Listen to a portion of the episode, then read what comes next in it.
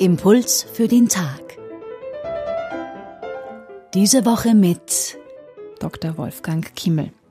Im Evangelium, über das wir heute nachdenken, geht es um eine gewichtige Frage Macht. Jesus spricht oft vom Reich Gottes und viele seiner Zeitgenossen wollten ihn gerne als mächtigen Führer erleben. Aber Jesus hat es ganz anders verstanden. Nicht nur die Juden, sondern noch viel mehr die dominierenden Religionen der damaligen Zeit hatten ein relativ klares Verständnis von der Art, wie ein Gott oder eben ein Gottgesandter zu sein hat.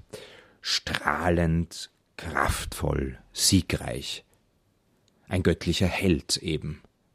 Ob es der Apoll der Griechen oder der Supergott Marduk der Perser war, sie alle waren kraftstrotzende, launische, aber in jedem Fall unbezwingbare Superhelden.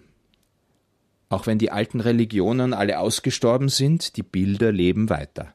All die großen Filmhelden von Bruce Willis bis Arnold Schwarzenegger, die von Hollywood aus die Welt unzählige Male vor dem Untergang gerettet haben. Götter kommen und gehen. Blockbusterhelden auch. Interessanterweise ist ein Gottessohn auch nach 2000 Jahren noch erstaunlich lebendig geblieben. Sein Selbstverständnis und das vom Menschen ist aber diametral anders. Wer mein Jünger sein will, der verleugne sich selbst, nehme sein Kreuz auf sich und folge mir nach. Jesus, der Messias des Gottes Israel, scheint in seiner Liebe und Hingabe schlussendlich am Kreuz zu scheitern. Dabei geht er uns einfach unseren eigenen Weg voraus, den Weg, den wir alle gehen müssen, zwar hoffentlich nicht an ein Kreuz aus Holz, aber sehr wohl den Weg ans Kreuz unserer Endlichkeit. Wer sein Leben retten will, wird es verlieren, Wer aber sein Leben um meinetwillen verliert, wird es retten.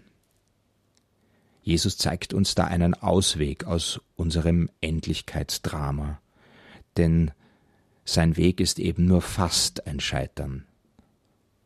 Gott bleibt treu, Gott steht seinem Knecht Jesus bei, der sich für uns zum Knecht gemacht hat, damit wir durch ihn frei werden, frei letztlich auch vom Tod.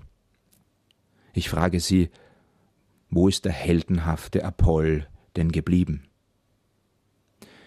Nicht durch eigene Stärke, sondern aus der Kraft des Kreuzes werden wir erlöst.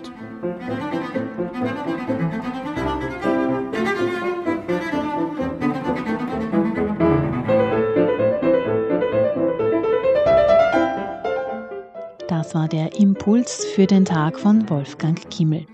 Er ist Theologe und Priester und als solcher in der Gemeinde Neugründung Sankt am Wiener Ippenplatz tätig.